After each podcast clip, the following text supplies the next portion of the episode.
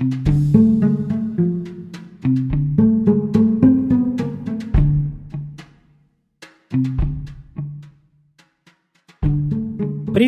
э, это подкаст «А что так можно было?» И с вами э, гештальт-терапевт Олег Данилов.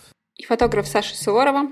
Сегодня мы поговорим о том, какие сложности нас встречают перед тем, как мы попаем во что-то новое, как мы останавливаемся у двери с этим новым, о чем мы там думаем, что мы там переживаем. А потом мы говорили про компетитив, слово, которое Саша забывает на русском, потому что вытесняет. То есть про конкуренцию. Еще мы проговорили немножечко про то, сколько времени может занять работа над каким-то одним из запросов в терапии. В общем, мы говорили про доверие в терапии и как важно доверять терапевту. И, в принципе, не страшно, если вы не доверяете ему в начале, но доверие — это важная часть для того, чтобы у вас был прогресс. Про то, что за результаты терапии отвечает не только терапевт, но и сам клиент. В общем, вышло прикольно. Да, слушайте. меня был день рождения, и я словила себя на этой мысли, что она мне, в принципе, довольно давно, что я иногда думаю, что мне уже слишком много лет, чтобы что-то делать. Ну куда тебе 31 и здесь заниматься серфингом? Вот было бы тебе 5, и это прикольно. А в 31, ну чего ты там, позориться будешь. Я думаю, боже, причем самое смешное, что я абсолютно понимаю, что ну, можно начать заниматься во сколько угодно лет. Чем хочешь. Куча свобод, куча возможностей. То есть тебе хоть 50 можете заниматься серфингом, и, в принципе, очень много таких примеров у нас. Но при этом вот на подкорке, где-то очень глубоко, прям, знаешь, прям зашито. У меня эта мысль, с которой я просто борюсь. Каждый раз, потому что она выступает таким, знаешь, таким фронтом такой стеной просто на какие-то мысли, что, блин, а было бы прикольно попробовать. Или интересно пойти вот в ту сторону и сделать вот это. Или выучиться. Такой-то, блин, ну вот куда там? Поздно уже менять профессию. Боже, это какое поздно. Вот самое интересное, что я понимаю, что это не так. Но вот на подкорке оно очень сильное. Знаешь, удивительно, потому что вот сейчас вроде бы казалось с этим сильно проще. Ну, даже не в смысле технически проще, хотя и это тоже, да? То есть, если раньше там получить знания по чему-то новому было иногда прям проблематичным, то есть я помню, что там, в моем каком-то условно говоря, детстве изучить что-нибудь связанное с компьютерами было нереально сложно, потому что не было информации. Потому что не было интернета. Потом он появился, он был очень медленный. Это доступ по модему. И там скачать книги, это прям задача была отдельная, да? Не то, что посмотреть видео какое-нибудь обучение, обучающее. Это, это вообще нереально что-то было. Да и никто и не снимал на тот момент. Сейчас, ну, технически проще. Но я даже не столько про это, про то, что, ну, как будто сейчас очень много говорят про это, как минимум. Я вот регулярно, не задаваясь такой целью, но я регулярно натыкаюсь на статьи про то, что как я там в 30 лет научилась программированию и пошла работать, ну там условно в LinkedIn куда-нибудь, да, или стала работать как QA-инженер в компании, там, не знаю, российской какой-нибудь компании, неважно. Ну, вот. Про то, что как, как будто вот много про это как раз говорят, про то, что... Хотя, ну, вот надо признаться, речь идет по большей части именно, как, ну, мне попадается, во всяком случае, про что-то связанное с IT. Ну, я слышала такие истории про биотех, но там у парня бэкграунд айтишный, и он ушел в биотех. То есть он сейчас получил степень по биологии там, в Лондоне, то есть ему примерно 40. Но при этом еще очень много новостей и статей про «Хей, 18-летний парень открыл стартап и уехал в Л.А». Восьмилетняя девочка на YouTube зарабатывает 8 миллионов. Там 16-летний парень побил какой-нибудь рекорд. Слушай, ну давай все-таки. Это же понятно, что это кликбейт такой, да? Э, понятно, что это не восьмилетняя девочка зарабатывает миллионы. Зарабатывают ее родители, которые эксплуатируют эту бедную несчастную восьмилетнюю девочку и, в общем, лишая ее в каком-то смысле, ну вот, возможно, даже детства. Ну, тут, конечно, спорный вопрос, но надо смотреть и так далее. То, что я видел в некоторых случаях, ну, в общем, это тяжелая работа, когда ребенок постоянно на камеру вынужден что-то там наигрывать вместе с родителями, которые... Это понятно, но я просто, что по, по ощущениям. Или там 22-летняя девочка открыла стартап, и сейчас там у него он стоит, там, не знаю, миллион, миллиард неважно. Да, стоит он, может, стоит, кто его купит. Ну, я про то, что сейчас вот этот э, возраст прихода к успеху, он очень небольшой. То есть, если раньше было какое-то ощущение, что ну, вот я сейчас учусь, университет, там поработаю 5 лет, и вот там 30, 35, 40, 45, я не знаю, сколько-нибудь, и вот там-то... Ну, 50 лет, 60 лет назад точно так же люди говорили о том, что в мои 16 лет Гайдар командовал полком я сейчас уж не помню, могу, конечно, наврать, но там при, примерно так вот это звучало. Может, не 16 лет, 18 лет, да, но, но суть примерно та же самая была. Но другое дело, чем, как, какова была там, каково было мерило успеха. И сейчас это, да, то есть, да, сейчас, наверное, действительно, вот это вот расстояние, которое можно пройти, оно до того, как ты заработаешь много денег, получишь какую-то известность, оно, наверное, короче. Это, в принципе, такая тенденция, что ты можешь, условно говоря, что-то сделать и, ну, ну, наверное, через месяц проснуться богатым, если зашло. Да, мне это, знаешь, скорее интересно. То есть мы все прекрасно понимаем, что есть возможность свернуть со своей дорожки, повернуть на другую, перейти на другую полосу, ну вот если говорить как про машины, и вот эти все возможности, то есть там на Курсере миллионы курсов, и там можно получить степень если приложить деньги и усилия, в принципе, не очень большие деньги. То есть можно прослушать курсы Стэнфорда, можно рисовать, но можно делать все, что угодно. То есть действительно все, что захочется. Но вот это желание, оно может упереться в... Это даже не страх перемен, а вот это, как это называется, установку, что мне уже поздно по какой-то причине. Тут надо понимать, по какой причине. Ну, на мой взгляд, действительно. У да? меня Потому есть что... ответ. Хорошо, давай. У меня есть ощущение, что если я начну поздно, то я не добьюсь э, каких-то больших результатов в этом. То есть, что это останется на любительском уровне или на прям на каком-то начальном очень сильно. И этой серии, ну и зачем стоило начинать тогда? И тут я вступаю в собой диалог и говорю, ну ты же получишь от этого удовольствие, и это уже хорошо. Ты попробуешь что-то новое, и это тоже прекрасно у тебя начнут образовываться новые нейронные связи. Это вообще замечательно. Ты понимаешь, для тебя, ну, как будто результат это... Ну, то есть, как будто удовольствие не входит в результат. У меня да.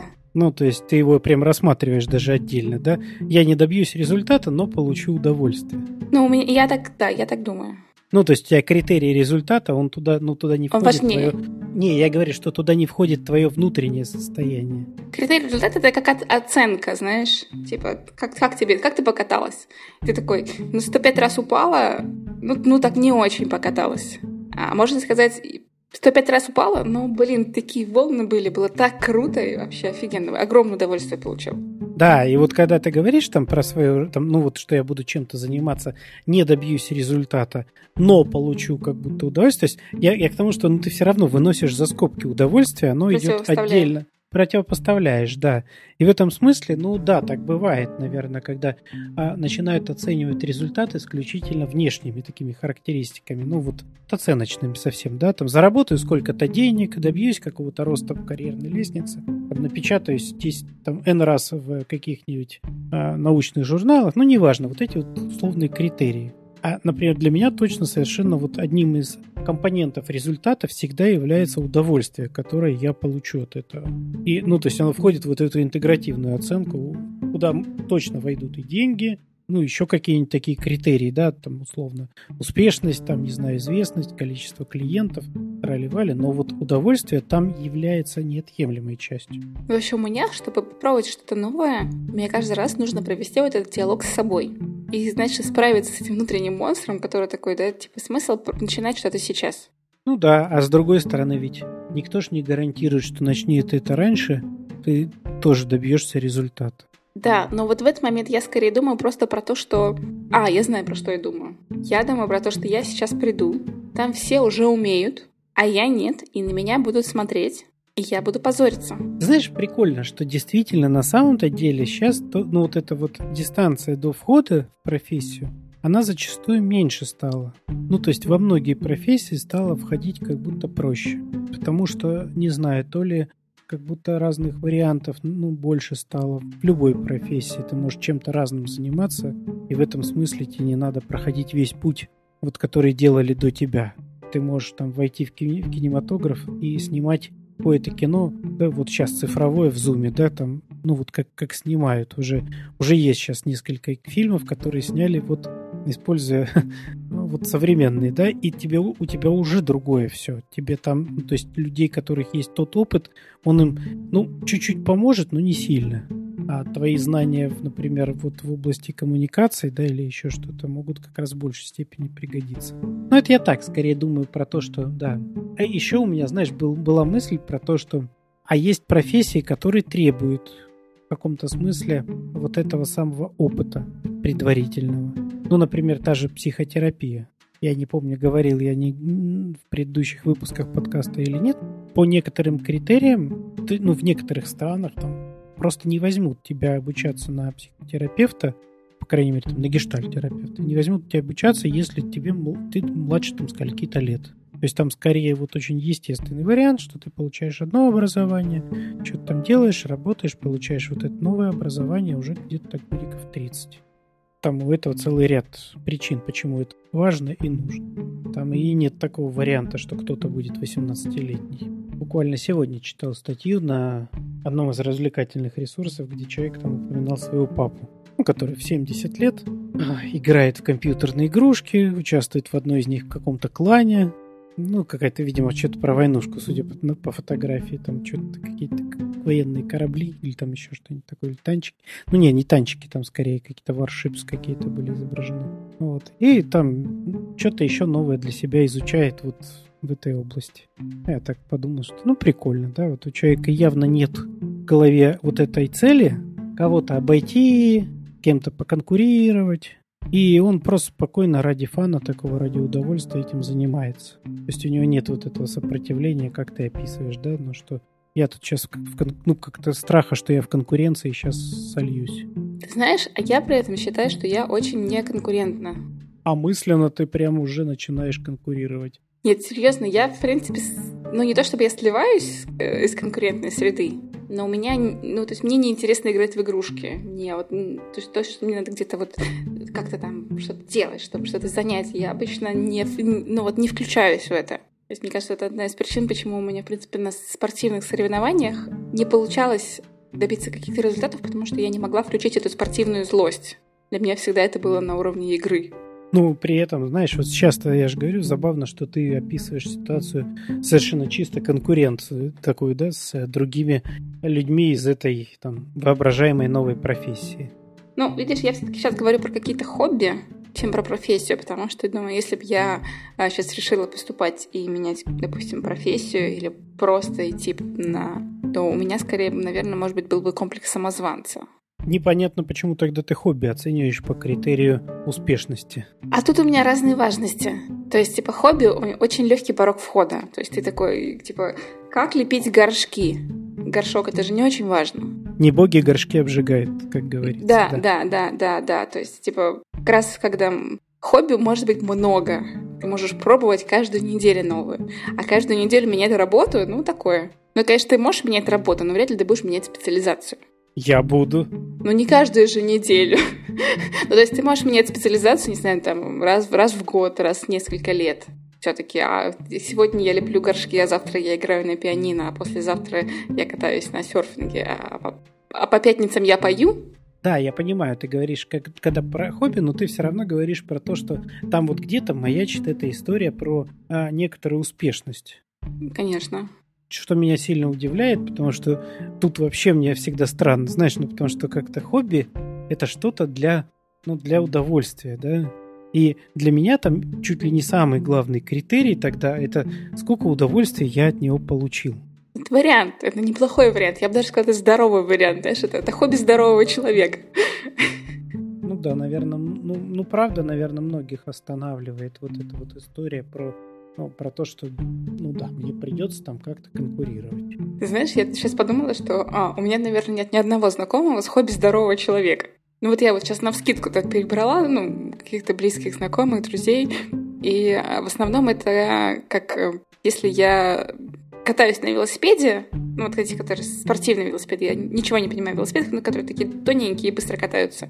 Значит, у меня есть там форма, у меня есть дома тренажер, на котором я тренируюсь, а я езжу на тренировки, у меня есть тренер, то есть я как бы сразу готовлюсь к тому, что я буду на нем а, ехать длинную дистанцию на, на скорость, вот типа Тур де Франс. То есть это не про удовольствие, это про, это опять же про компетитив. Слушай, ну у нас общество в принципе сейчас такое, знаешь, в этом смысле достаточно нарциссическое. То есть я не про конкретный этап сейчас в нашем обществе, да, потому что сейчас у нас явно общество, на другие, другие у него какие-то эти процессы происходят. Ну, я имею в виду, что перед этим, да, достаточно длинный период был, когда, ну, вот эти вот всякие нарциссические истории про достижения, про конкуренцию, они как-то очень сильно развивались, и очень много про это говорилось. Поэтому я думаю, это не мудрено, что начинает все это рассматривать. То есть не про то, что человек садится на велик и едет в парк. Вот у меня был велосипед, когда я там ездил на нем. У меня даже мысли не возникало кататься на скорость. Ну там или еще что-то такое делать, да. Я просто брал со своим другом велики мы брали и ехали по разным паркам по ним, собственно говоря, ездили, там дышали свежим воздухом, смотрели. Благо под Питером есть много красивых мест, таких вот, где можно покататься и посмотреть. В чистом виде, да. То есть я просто думаю, что интересно, правда, сейчас, как, как у людей это трансформируется. Ну, то есть то же самое хобби можно трансформировать, да, в хобби вот такой. Хобби достижений. Ну да. У меня подруга, вот до, понятно, что до карантина, вела в Питере несколько э, занятий по рисованию, но не по академическому рисованию, а по рисованию, как ты рисуешь, не глядя, допустим, не той рукой, которую ты пишешь, или двумя руками рисуешь, ты типа рисуешь типа левосторонне, правосторонне, и потом с этим что-то делаешь. И, ну, как раз это абсолютно не про достижение, не про сравнение себя с кем-то, это про, ну, отпускание себя. И она говорит, что у нее были случаи, когда люди на этих классах плакали, потому что очень большое, ну, как бы освобождение, видимо, эмоциональное. Не мудрено, не мудрено. Знаешь, я еще думаю, ну, что это все отчасти из ну, из истории, что люди... Ой, как-то вот есть эта идея, которая витает. Очень часто ее можно потом где-то вот прочитать, услышать. Про то, что вы можете из всего сделать деньги, условно. И думаю, что еще в, вот про это, да, про то, что люди, когда начинают думать про свое хобби и начинают чем-то заниматься, что они довольно быстро свое хобби трансформируют в способ, ну, такой, знаешь, типа заработать на этом денег. Я просто вот все время смотрю и часто вижу эти истории про то, что человек там начинает что-то делать. Вот он еще не научился это делать, но он уже ведет вебинары, обучает других это делать. Это есть, этого, этого, этого очень много. Это просто какое-то гигантское количество, и непонятно, как отличить вот в этих марафонах и всем остальном какого-то человека, который действительно понимает, о чем он говорит, от э, инфо-цыгана. Но с одной стороны, вот в какой-то момент меня такие люди даже могут восхищать, потому что это же недюжинная уверенность в себе. И я тогда перекладываю все-таки ответственность не на него, что он продает, а на тех, кто покупает. Я ни на кого сейчас ни ответственность, ни вообще не пытался возложить. Я просто, знаешь, думал именно про то, как, ну, как трансформируется тут же хобби, да, потому что оно тут же перестает быть хобби и начинает превращаться во что-то другое, в способ зарабатывания денег. Да, но потому что, видимо, все-таки оно приносит какое-то удовольствие, и ты такой, ну, мне же хорошо, может быть, я могу зарабатывать на этом хорошо. И оно тут же добавляется, ну вот всякая штука, да, там про, про ответственность после этого перед клиентами, да, или, ну, то есть что-то еще, оно, оно перестает быть чистым хобби таким, когда я чем-то занимался исключительно для души. И когда у меня критерий был внутренний, только вот удовольствие. Не знаю, на мой взгляд, это такой, не, ну, как-то хороший способ испортить свое хобби. Ну, в принципе, да. Не, ну есть варианты, когда хобби перерастало все-таки во что-то действительно достойное. Да, бесспорно, бесспорно. Но думаю, это, знаешь, скорее... Я тут прям вообще сейчас фантазирую, но мне кажется, что в этом случае вот в ситуации, когда человек действительно чем-то занимается достаточно долго, начинает становиться в этом каким-то специалистом, экспертом. То есть, и он понимает, что у него есть желание очень поделиться своими навыками, знаниями. Ну и тогда вот он начинает про это рассказывать. Или открывать какие-то мастер-классы, да, там воркшопы проводить по... Вот как мы лепим горшки, ну вот, вот как- как-то по-особому. Вот такая-то техника, вот так мы их раскрашиваем, вот это вот, ну вот это вот у нас, да. Тогда действительно, но тоже все равно это есть риски, потому что я совершенно точно среди своих клиентов сталкивался с теми, кто у них есть свое какое-то хобби, да, или еще что-то. Они начинали делать, они превращали это в профессию, они открывали какие-то свои студии, и после этого сталкивались с тем, что ну, ну, для них вот этот бизнес непрост. То есть они хорошо занимаются вот конкретно этим делом, но они очень хорошо умеют вести бизнес. А там это все неразделимо становится, да? И вот внутренние переживания и сопротивление, связанные с, с нежеланием, неумением вести бизнес, они начинают сказываться и на их хобби. Там же уже сложно сказать, да, что я конкретно не очень хорошо умею вот ходиться с людьми, но прекрасно продолжаю там, не знаю, эти горшки лепить. Там кажется, что, ну, кажется, я хреново леплю горшки, и, в общем, ко мне люди не приходят, и все такое. Ну, и в целом, вот, непростые переживания. Даже давай вернемся в начало, а то мы с тобой уже хобби превратили в бизнес. Ты превратил хобби в бизнес. А я еще на этапе стою перед дверью в комнату и думаю, стучать мне или нет. Давно стоишь? Ну, такое, уже да. Все-таки вернемся к вопросу, что, что делать с тем, чтобы ну не то чтобы не думать, что мне поздно начинать новое, но как-то с этим обходиться. Ой, слушай, ну ведь, понимаешь, мы, ну, мы можем рассуждать с точки зрения, ну, вот какой-то психологии достижений, да, такой, которая больше ну, ориентирована на то, что сейчас мы будем делать из человека суперчеловека. Мы будем вести его к нужной цели. А мне как-то всегда ближе такая психология, когда мы все-таки понимаем, да, ну, что останавливает человека перед этой дверью. И в этом смысле, ну, то, что вот, например, ты рассказываешь, да, так поделилась своей личной какой-то историей, ну, не называя конкретики, но, тем не менее, очень понятно все равно говоришь. Это как раз про то, что есть действительно какие-то важные, ну, штуки, которые останавливают тебя перед этой дверью. Ну, например, да, нежелание как-то сталкиваться в конкуренции с кем-то, да, и разочаровываться потом. И в этом смысле может действительно тогда лучше и не начинать. Это ж неприятное переживание, да, судя по всему, раз оно тебя уже останавливает раз даже фантазия о нем тебя останавливает, ну, значит, само переживание, видимо, прям... Тут бы, конечно, надо понять, поисследовать, да, ну, так вот, если бы я работал бы с тобой в терапии, да, я бы точно предложил, знаешь, ну, вот эту историю как бы развернуть, да, ну, как произойдет эта вот история там с... Что там, как, как выяснится, да, вот как этот кризис случится, что как ты узнаешь о том, что ты хуже, чем остальные, или что они лучше, да? Какие ты будешь испытывать переживания? Ну, как это будет проявляться? Уйдешь ли ты там в запой? Ну, там, не знаю, еще что-то с тобой случится. Были ли перед этим такой, был ли перед этим опыт? Или это фантазия просто сейчас, да, такая на ровном месте, ну, вот, условно говоря. Да, это вот в этом месте нужно, ну, то есть я бы был точно, не спешил куда-то подгонять, и предложил бы, правда, ну так поразбираться действительно, потому что совершенно точно, ну вот эти, важ... эти переживания важны, как говорят коллеги, про то, что отнесся бы с уважением к сопротивлению. А ну вот этот вопрос серии «Представьте, что вы заходите в эту комнату и начинаете там с кем-то соревноваться, или вас начинает кто-то оценивать, как вы себя в этом чувствуете? Ну вот меня всегда вызывает какое-то такое удивление, потому что я прекрасно понимаю, что я себе могу нафантазировать 1500 вариантов. И какой из них мне выбрать? Ну, то есть, какой из них я должна тебе рассказать? А ты знаешь, ты будешь рассказывать тот вариант, скорее всего, который тебе ближе. В этом смысле не, нет какого-то правильного варианта. То есть, когда психотерапевт говорит, давай мы сейчас посочиняем, ты сейчас сочинишь ту историю, которая тебе сейчас актуальна. Ты, скорее всего, завтра сочинишь другую историю, потому что что-то другое будет. Вот лично я я могу сочинить в своей голове историю, которая для меня актуальна, но, рассказ... Э, но тебе я расскажу другую. Вполне ну, типа, возможно. от противного, чтобы не догадался. Но это, конечно, про доверие к психотерапевту. То есть конечно. это про доверие. Да, ну вот ну, в принципе. Да. И в этом смысле, ну вот это та история, когда терапевт не может полностью отвечать за психотерапию. Ну потому что если клиент не хочет и ну, максимально сопротивляется, да, то ну, что остается терапевту в этом смысле? Ну, ждать, в общем-то, ждать, пока у клиента сформируется это самое доверие, и он будет рассказывать ну, историю, ту, которую он, ну, которую уже может себе позволить рассказать терапевту. В этом смысле, ну, я думаю, это как раз вот та история, периодически просто можно, ну, так встретить про то, что, знаешь, я пошел к терапевту, он со мной работал, работал, и у него ничего не получилось. Какой я молодец, какой я умный. Нет, ну какой плохой терапевт, да? Он ничего не смог сделать. Вот так вот, да? Ну, понятно, что всегда возникает вопрос, да? А ты что делал в этот момент?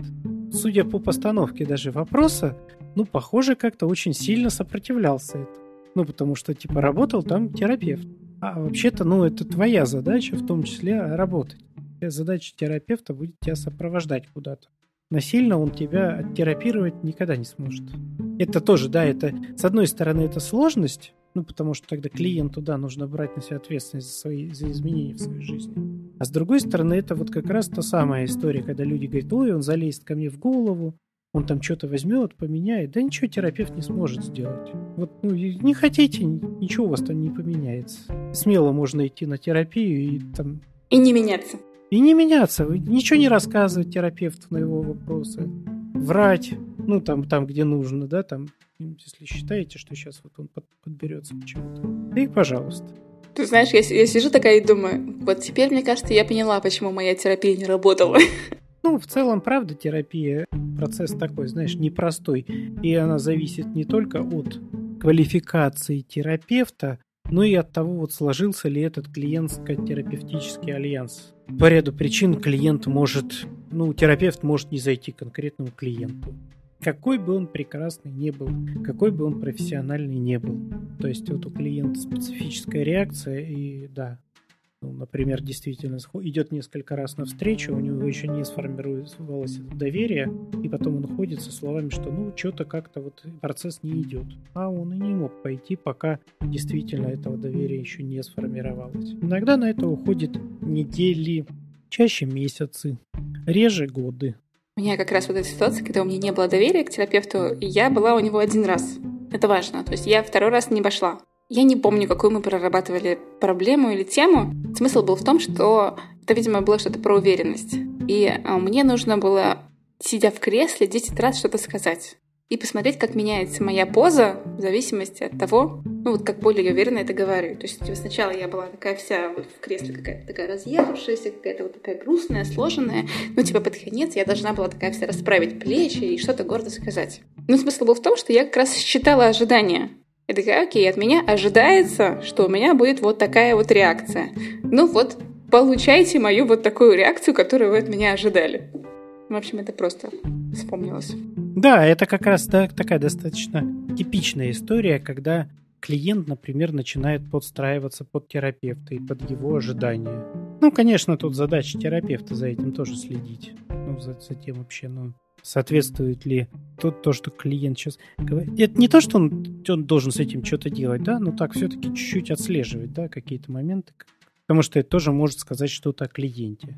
Это же сама идея, да, вот что под кого-то подстраиваться и соответствовать его ожиданиям, она уже сразу о многом говорит.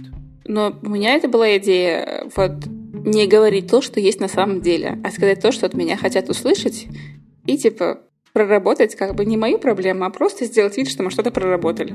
Ну, понятное дело. Ну, так ведь идея о том говорить кому-то то, что от меня ожидается, она, в общем, ну, по сути, всегда обслуживает безопасность, так или иначе.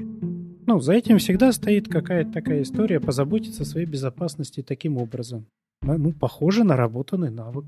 Это же правда комплексный навык, да? Это нужно тогда со- сообразить, оценить, что от меня ожидают. Жизненно необходимый навык в обществе и суметь, ну, наиграть это достаточно хорошо, чтобы мне поверили. И, безусловно, это хороший навык, формируется он точно неспроста. И даже, в общем, нет задачи, например, да, на терапии, чтобы там клиент вот взял и прям резко преодолел это свое внутреннее, ну, какой-то привычный образ жизни и, все, и отбросил все свои навыки, которые обеспечивают ему безопасность, да, ну, сама идея, да, что если этот навык у него всегда... То есть, если он отбросит этот свой навык и начнет доверять терапевту с самого начала, то у него, естественно, внутри будет понятно, что нарастать, да? Ну, у него будет нарастать тревога.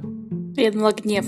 Нет, тревога и страх. Ну, потому что он, прикинь, он сейчас взял и начал доверять человеку, просто так, сходу, вместо того, чтобы вообще-то, ну, подавать ему вначале вот то самое, да, ну, как-то что от него ожидают.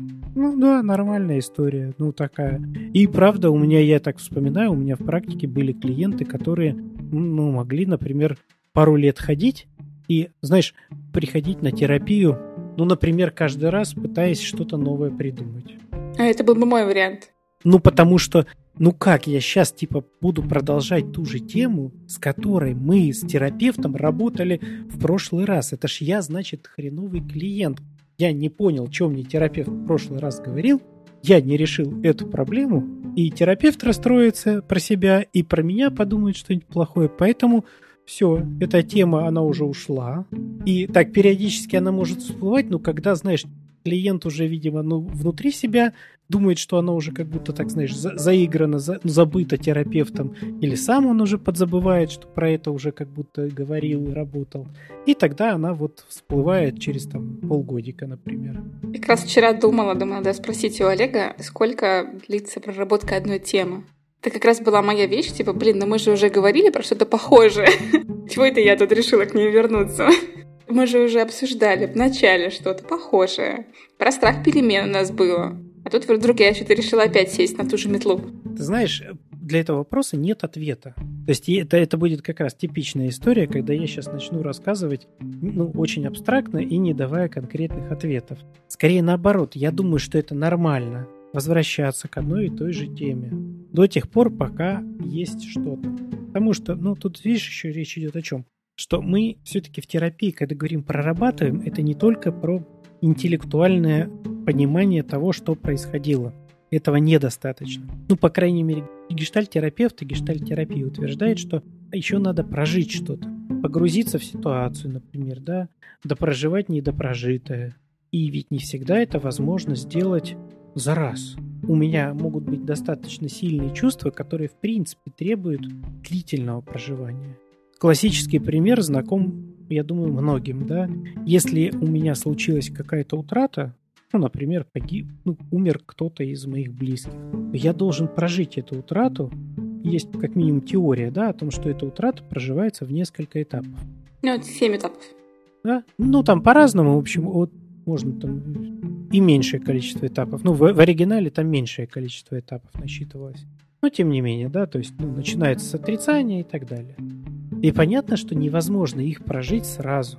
У тебя есть период, когда ты будешь приходить, ну не ты конкретно, конечно, да, но клиент такой будет приходить к терапевту и вначале проживать свое отрицание. Он будет и так, и это не признавать, что у него вот это случилось, да, причем эта утрата может быть, это может быть не гибель человека, а может быть там, не знаю, потеря отношений будет приходить и говорить, нет, ну, кажется, ну, мы же еще не расстались, да? Она мне вот тут вот, ну, ну поздравила меня с днем рождения, например, прислала смс -ку. Ну, наверное, это еще говорит о том, что она хочет со мной каких-то отношений. И вот этот период, он будет идти, ну, может идти некоторое время. Потом будет следующий этап, причем это, возможно, еще откат к предыдущему. Это вполне типично. Поэтому это, ну, да, это может затянуться на время ну и там понятно, что если брать вот эту модель Кюблер-Росс, которая про эти пять этапов, пять стадий горя рассматривала, да, то там есть еще, ну, понятно, предпоследнее, то есть последнее это принятие, пятое, да, предпоследнее это депрессия, которая по сути своей тоже этап проживания. Причем такой, знаешь, важный, ну, как будто там присутствующий, вот, ну, неизбежно присутствующий, то есть тебе нельзя проскочить этот этап как клиент, ты будешь приходить к терапевту и говорить, что что-то мне вот теперь ничего не хочется. Я такой вот прям совсем несчастный, и меня, кажется, уже ничего не беспокоит. Что делать психотерапевту? Ты весь такой несчастный, тебя ничего не беспокоит. О чем ты хочешь поговорить? Ни о чем. Прекрасно. Ну что, а что тут делать? Действительно это так. Человек действительно же в этот момент сталкивается там с ситуацией понятной, да, когда он действительно понимает, что у него случилась потеря. Эта потеря обязательно вызовет какие-то перемены в его жизни, существенные перемены, да, так как раньше уже не будет. И в связи с этим он, ну, такой вот грустненький, подавленный, у него не очень много энергии. Да, это, это неизбежно, и это занимает время, и терапи... задача терапевта сопровождать его в этом. Есть какие-то стадии счастья? Стадии счастья? Не знаю. Ну, есть только стадии горя. Не знаю, видимо, потому что счастье можно испытать как-то быстрее. Оно и заканчивается быстрее. Как в этом фильме «500 дней лета».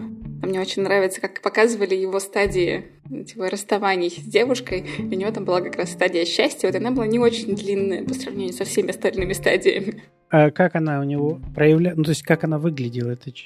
Ну, ну, там было, знаешь, типа как абсолютное счастье, то есть, знаешь, это как в мюзиклах показывают, то есть он идет, все поют, все вокруг него поют, такая прям, что все хорошо, на работе его повышают, он придумывает гениальные идеи, и потом так это хоп, и идет на спад.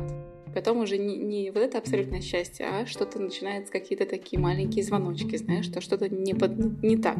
Сначала ровно, а потом уже начинаются какие-то следующие стадии. Ну, там как раз это было про отношения, знаешь, что типа абсолютное счастье ровно, а потом начинаются какие-то мелкие проблемы. Ой, не знаю, я думаю, но это вопрос действительно как-то э, пока такой терминологический, что ли. Ну, потому что для меня счастье это, правда, скорее какой-то, может быть, и длительный процесс, но он не, вот там точно не про абсолютное счастье, да, это скорее про то, что я там проснулся с утра, прислушался к себе, знаешь, ничего не болит, Жив-здоров.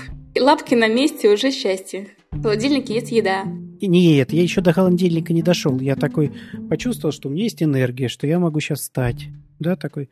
Встаю и понимаю, что я встаю достаточно бодрый. Там. Правда, иду к холодильнику в этот момент, вижу, что там есть вкусная еда, могу сделать себе вкусный завтрак. И вот этот вот процесс, который у меня какой-то постоянно, что-то у меня находится поводы для радости. Но в целом я его и назову, что это мое какое-то счастье. То есть оно может прям вот длительно. Я очень не про процесс. То есть это, это очень сложно быть мной иногда, и мне быть собой сложно тоже, потому что для меня процесс — это очень не самая приятная вещь. Тут я очень про результат. У меня понятно, у меня в голове сейчас один пример крутится, да, я думаю, как бы его это обозначить так вот. Ну да, то есть если взять вот, ну, у другого ничего в голову прям не приходит. Ну, тогда получается, что вот ценность секса – это в оргазме. Ну, это приятно. Получить хороший результат. Типа, это результат, да? А все остальное – это так, процесс, который, ну, как-то довел до нужного результата.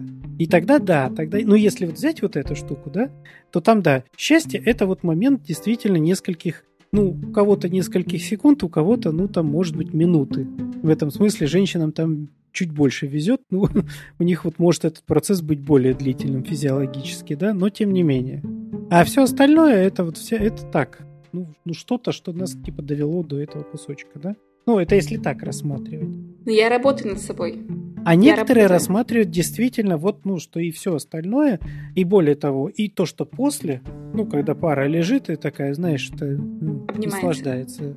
Да, это тоже еще счастье.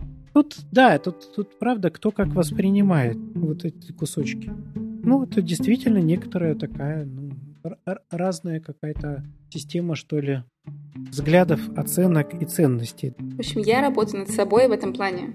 И, допустим, раньше мне абсолютно не нравился процесс готовки.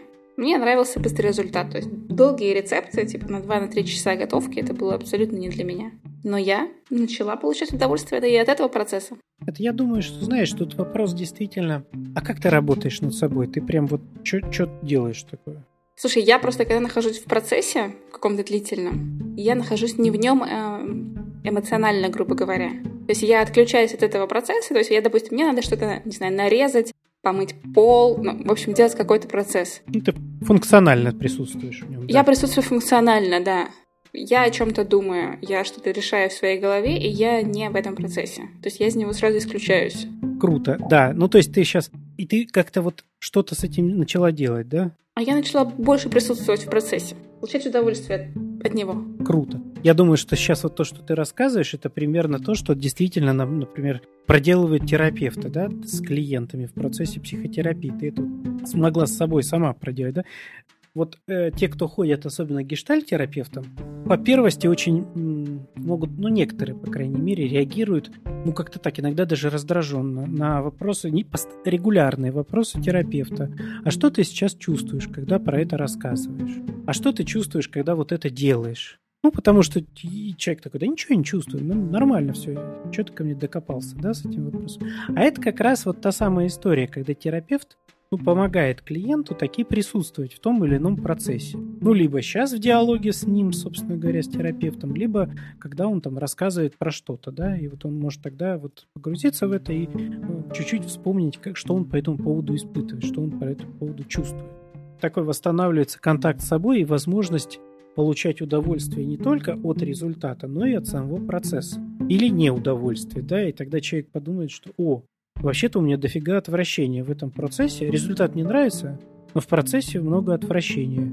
Ну, наверное, это и есть причина того, что меня регулярно тошнит без какого-то видимого повода. Это правда, и в этом смысле прикольно, что ты эту штуку, ну, как-то сама с собой проделала. У меня была система маффинов. Это как? Наш карантин скучно. Я решила, что надо приготовить маффины. А я не люблю печь, это вот это все смешать, это везде, это мука, это грязь, это пока намешаешь. Боже, раздражает, страшно. И, соответственно, этот процесс у меня не, не самый приятный. Ну, в общем, я сделала один раз маффины. Ну, вы не, вышли неплохие. Я такая, отлично, можно сделать второй раз. Второй раз они мне не получились. Я такая, да боже мой, что за фигня? Я сделала третий раз маффины. В общем, к шестым маффинам я начала получать удовольствие от процесса. Прикольно. И теперь этот процесс стал даже таким приятным, знаешь, типа такой. Я когда думаю, что надо сделать маффины, это уже такой, думаешь, о, прикольно. Замешать, порезать. Классно. Ну да, это вот как раз та самая история про то, когда мы... Цель у нас оказывается важнее, чем способ ее достижения и процесс ее достижения. И мы даже, собственно говоря, можем потерять кучу удовольствия от этого процесса просто потому, что мы в этот момент находимся не в моменте, в котором мы сейчас находимся, а вот в этой своей уже фантазии о том, ну, как мы эту цель достигаем, как мы с ней там что-то обходимся или не достигаем. Или не достигаем, того, да. Тревоги о том, что сейчас, сейчас все, все сорвется и вообще позор-позор будет. В общем, если надо пробовать новое, то надо пробовать новое осознанно и быть ментально в процессе. Ну да, причем осознанно здесь скорее не про осознанное, не интеллектуальную осознанность, а, а скорее чувственную осознанность. Ну, про присутствие действительно в этом процессе на уровне чувств. Понимать все время, что это для меня. Ну, нравится оно, не нравится, да? Какие чувства оно у меня вызывает. Ну, то есть хотя бы по шкале действительно нравится, не нравится. Если сложно пока идентифицировать прям чувства, особенно если их там целая гамма, да? То ну хотя бы такими этими плюсик-минусики внутри поставить. Хорошо, плохо. Ну вот смотри, хорошо. Значит, смотри, леплю я свой горшок и начинаю думать. Кажется, вот у моего соседа горшок лучше, а вот там горшок хуже. А вот там вообще не горшок, но очень что-то классное. А теперь все смотрят, оцен... как, вот, и как мне в этот момент, в этом потоке мыслей, мне вернуться к тому, что глина теплая, мягкая, приятная, и как приятно это все лепить. Вот. Видишь, как ты вот так и вот так и вернуться. То есть почувствовать, как мне этот процесс. Ну, нравится ли мне сейчас взаимодействие с этой глиной? Ну, получаю ли я удовольствие тактильно? Ведь это же правда тактильно классно. Слушай, это очень похоже на, на медитацию. То есть, по сути, в медитации мы же все время возвращаемся в тело. То есть вот мы сидим, и если мы куда-то уходим головой, мыслями куда-то, мы такие, окей, я вот сижу, мне удобно сидеть, мне нравится сидеть, я дышу вообще. Ну, типа, вот вдох-выдох происходит. То есть это, мне кажется, очень ну, схожие методики. Отчасти да, но там, там все-таки достигается скорее вот это вот отсутствие внешнего воздействия, да, ну, то есть когда человек перестает на внешнюю среду обращать внимание. А здесь, ну, не, нет такой задачи полностью от нее отстраниться. Ну, скорее есть э, задача о том, что вернуть себе свои ощущения, ну, на уровне хотя бы тактильности, да, что я сейчас вот эту вот классную массу, которая вообще такая, ой, ну, ну все любят в грязи повозиться, ну так-то. Тактильно это еще очень классно, да, ну, и потом обратно вернуться все-таки в окружающую среду, да, то есть не улететь просто вот, ну, можно, конечно, и так, да, но тогда у нас есть шанс слепить не горшок мы там такое налепим, да, в процессе вот получения удовольствия просто вот тактильного, да, у нас тоже что-то получится, но это будет не горшок, это будет свободная лепка непонятно чего. Что по-своему клево, да, но если у нас есть еще задача и горшок слепить, то почувствовали удовольствие, понравилось все, вернулись и смотрим, что у нас там, формы сохраняются, ну, надо ли как-то продолжать или нет. И вот этот вот постоянный какой-то то там уход туда-сюда, он, ну, он будет присутствовать, это такой определенный навык невозможно одновременно все-таки и присутствовать и там, и там, да, ну, приходится как-то это делать вот по очереди. Ну что, записались? Да, записались. Ставьте лайки в iTunes, комментарии в Казбоксе или ВКонтакте. Рекомендуйте нас друзьям. Слушайте с удовольствием сами. Если у вас есть проблемы, мы готовы их обсудить. thank you